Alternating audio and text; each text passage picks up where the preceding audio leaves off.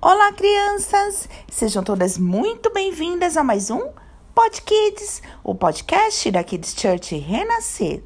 E seguimos com a nossa nova série, Casa de Deus, cuidando do nosso corpinho. E hoje falaremos sobre os pulmões. Calma, respira! Respira bem fundo aí. Ai, que coisa boa! Isso é poder ser cheio de vida, não é mesmo? Os pulmões se enchem de ar e cada célula do sangue carrega o oxigênio para todo o nosso corpo e vem trazendo de volta o gás carbônico que para nós nada serve.